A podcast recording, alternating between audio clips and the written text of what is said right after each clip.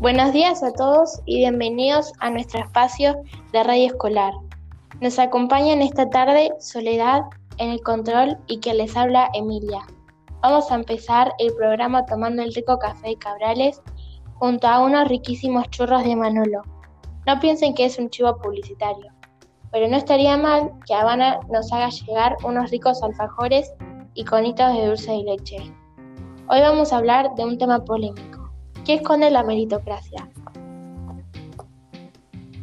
Entrevistar a nuestra profesora Agustina, que da clase de construcción de la ciudadanía en primero y en segundo de la secundaria. ¿Cómo estás, Agustina? Gracias por aceptar nuestra entrevista. Gracias a ustedes por invitarme. Para empezar, Agustina, nos gustaría saber, ¿qué es la meritocracia? Imaginen vivir en una meritocracia, donde cada persona tiene lo que merece, donde el que llegó llegó por su cuenta, sin que nadie le regale nada. Este término plantea que si uno se esfuerza tiene éxito y quien no lo tiene es porque no trabajó lo suficiente. Además, sugiere que ayudar a otras personas está mal, porque implica regalarle algo sin que lo obtenga con su esfuerzo. Es posible pensar en la meritocracia y preguntarnos, todas las personas tienen lo que, lo que se merecen. Este concepto ignora que no todos los seres humanos nacemos en las mismas condiciones ni, que, ni con las mismas oportunidades, y que es una minoría la que ocupa puestos de trabajo importantes, pues ha nacido en una familia que tiene privilegios que las clases más pobres nunca tendrán. ¿La meritocracia es una mentira? Un momento, antes de respondernos esta pregunta, queríamos contarles que nos acaban de llegar los deliciosos alfajorcitos de Habana. Ahora sí, continuamos. Imaginen una maratón. En la línea de salida, algunos corredores tienen zapatillas deportivas de último modelo, indumentaria especializada para correr, un ayudante que les da bebidas, barritas de cereales y anticalambres. A su lado, otros llevan unas zapatillas heredadas de su hermano, mayor y ni siquiera tienen una mochila en la que, en la que llevar una botella de agua.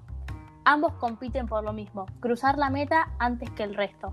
Eso sí, si el que tiene menos recursos no consigue llegar entre los primeros o no termina la carrera, será retratado como un fracaso personal. Entonces, la discriminación y la violencia son obstáculos que impiden a los más vulnerables lograr sus objetivos. Exactamente, la intervención del Estado es necesaria para equipar las ventajas entre las clases desiguales, felicitándole al que menos tiene la posibilidad de escapar de su condición social.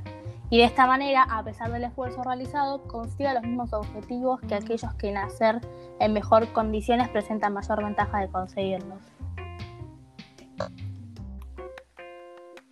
Este es un programa polémico. Siempre va a haber desigualdad porque las personas somos diferentes, cada uno diferentes cosas, pero lo que no debe existir es la desigualdad de oportunidades. Gracias Agustina por toda la información y por enseñarnos un poco más a todos.